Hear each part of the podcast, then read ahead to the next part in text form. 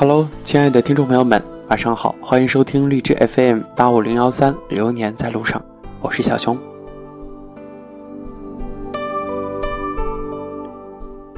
一直觉得朋友是一个很妙的词，看起来比恋人平淡，又比陌生人要脸红心跳。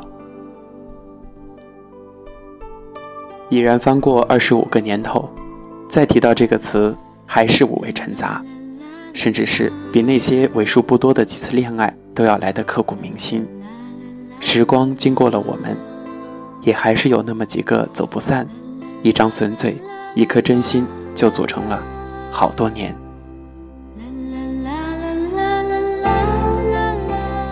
我小学是个典型的技术宅男，玩《仙剑奇侠传》九八柔情版，认识了几个好兄弟，一到周末就三五个挤在我家电脑前。走迷宫过剧情，上体育课还要玩真人角色扮演。那个时候，他们老是让我演赵灵儿，虽然嘴上骂，但是心里边还是甘愿的，因为每次搞怪扮丑的时候，都能够把围观的女生逗得哈哈大笑。当时我喜欢的女生也在其中，不过鉴于那女生光芒太刺眼，且早恋该死，我的懵懂暗恋无疾而终，倒是跟这几个兄弟。培养了革命般的感情。升初中的时候，就因为没有分在同一个班，还跟家长和老师闹过。不过后来我们妥协了。但是我们说好，下课要约出去一起玩，放学要一起走，要做一辈子的好兄弟。当然了，我们没有兑现彼此的承诺。初中三年一过去，好像谁也变得不认识谁了。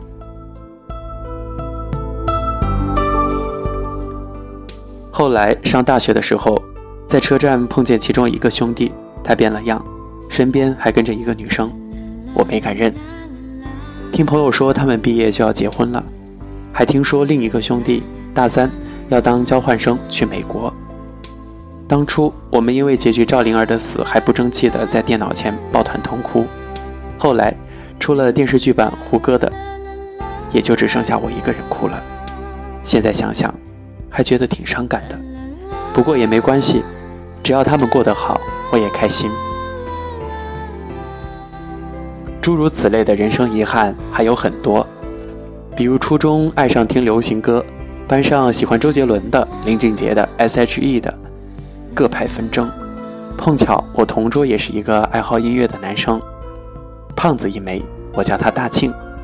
大庆的家里非常有钱。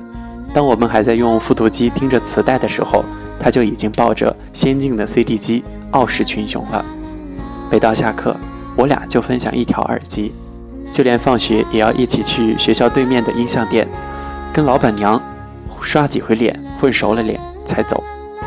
我们唱着当时的圈圈圆圆圈圈，也唱过要一步一步往上爬，等过预售专辑，上课做过偶像简报。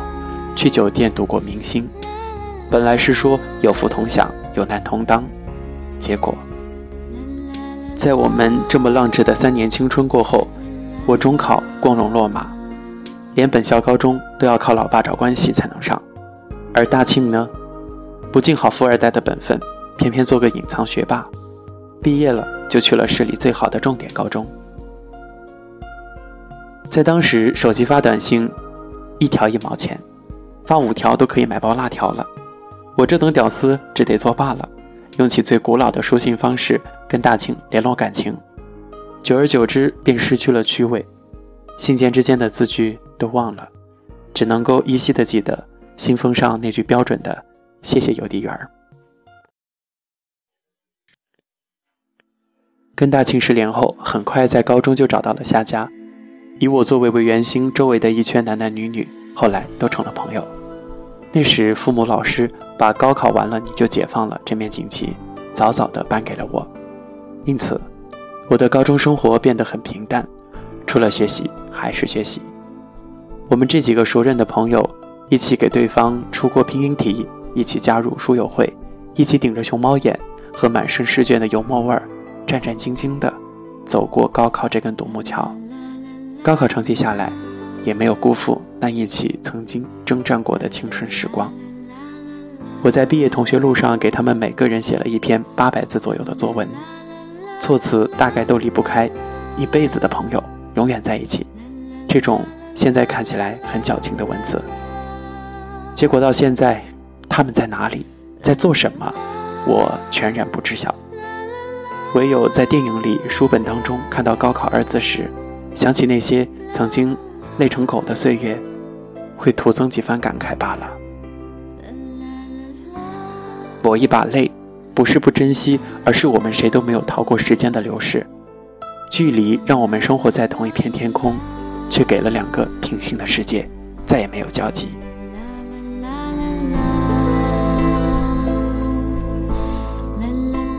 毕业后，我成了北漂，为了要跟爸妈宣告独立，不肯找他们要钱，靠着几百块的稿费支撑着生活。那会儿还好有奇异果先生收留我。他是个跟我生日只差两天的逗逼，所谓的音乐独立人。但是我知道，这只不过是一个徒有其表的称号，背地里是几个几近穷酸的秀才罢了。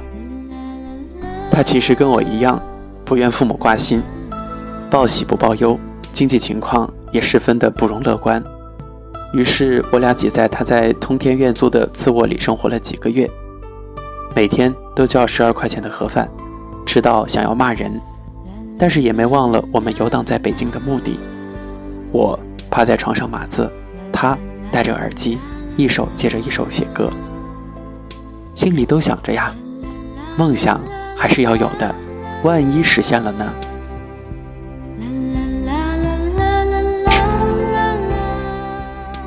我之所以叫他奇异果先生，是因为与他的大名音同。而且他那为数不多的粉丝也叫这个水果名。我不爱吃奇异果，在我的印象当中，那是每一口都泛酸的水果，就像当时跟他相处的那短暂的时光，酸酸的，落魄的为梦想亏待生活。万人狂欢的跨年夜，我们在小次卧里伴着他的新歌跳舞。那个时候，我们共苦，以为等今后好了可以同甘，可是真的等到两个人。生活都顺遂的时候，却不像过去那样熟络了。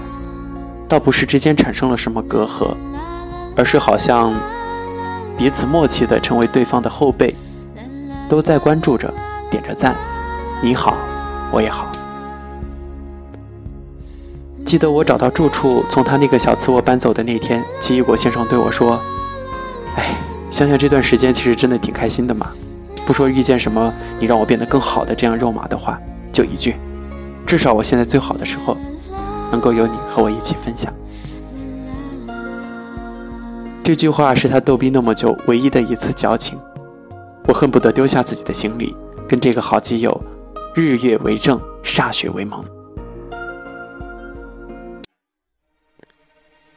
其实吧，从奇异果先生那儿搬走的契机，是因为出版了自己第一本不成气候的书，认识了一圈同行。杯盏间，似乎把彼此的性格和好形象都烙在心上，动辄会因为一首歌抱头痛哭，会因为一次三国杀谁是卧底这样的游戏，编上好长的一段你侬我侬的友情宣言。那段时间大家经常在一起，我也活得特别文艺，也因此变得多疑，怀疑朋友是不是真心的对你，就好像是爱上了哪个姑娘之后嗅觉变得敏感一样的私家侦探。后来。因为一些误会产生，就丧失了继续交往的信心。不是都说了吗？那些误会过你的人，从一开始就直接跳过了信任。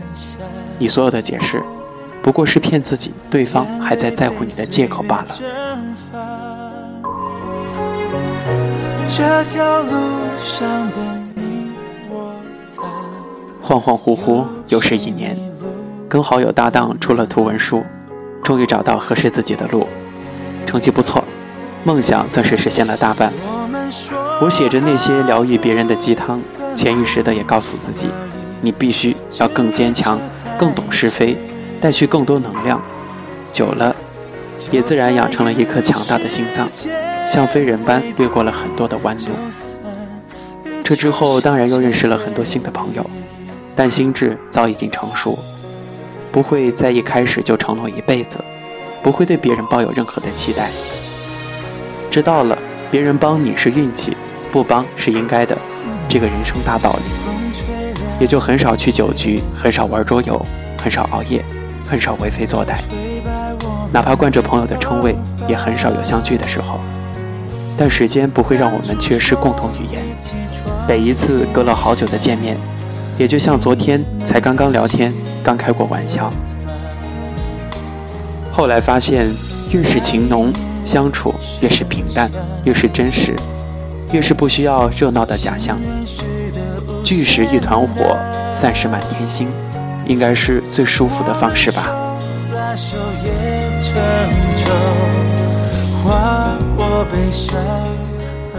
朋友之间最好能一起进步。今年大家在一起只会喝酒、吃饭、聊天消磨时间。那明年就会头脑风暴，商量一起做件大事儿。其实能够让朋友渐行渐远的，从来都不是距离的远近，或者是联络的多少，而是真的价值观变得不同，而觉得脱离了彼此的世界。一个正在未来，一个却还留在过去。在网上也看到过这样一句话：如果不能成为别人的礼物，就不要进入到那个人的生活当中。所以，最好的友情，应该是让别人拥有你，就像是跟拥有礼物是一样的吧。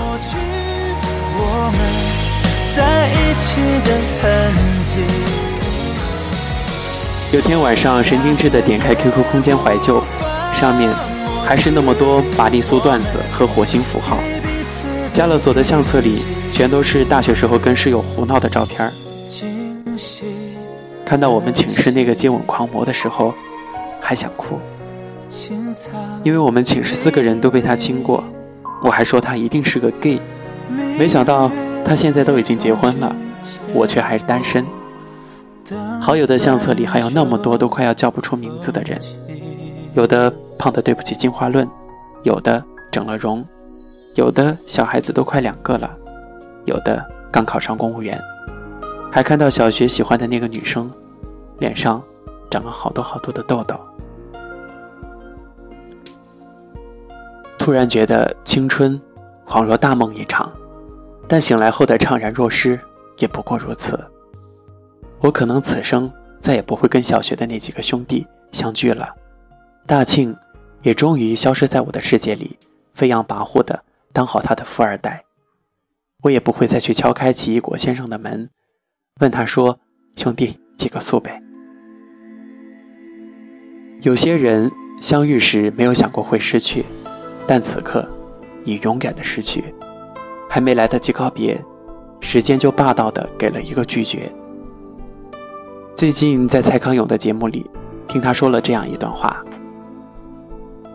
大概意思说的就是，友谊这件事情现在被包装的非常华丽跟高贵，但是等到我们的人生经历多了之后，就会发现，人生的每个阶段都会有不同的好友，所以。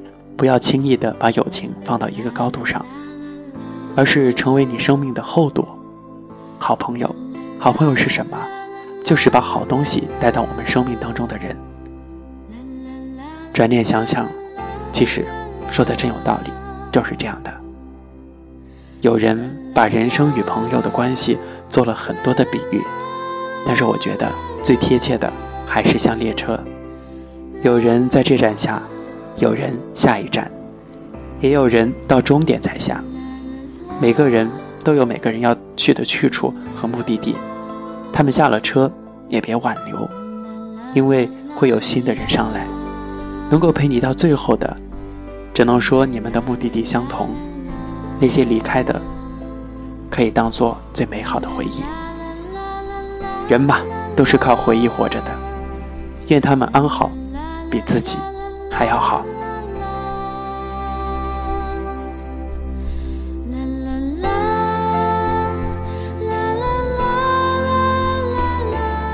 好了，亲爱的听众朋友们，本期节目就到这里，感谢大家收听，咱们下期节目再见吧。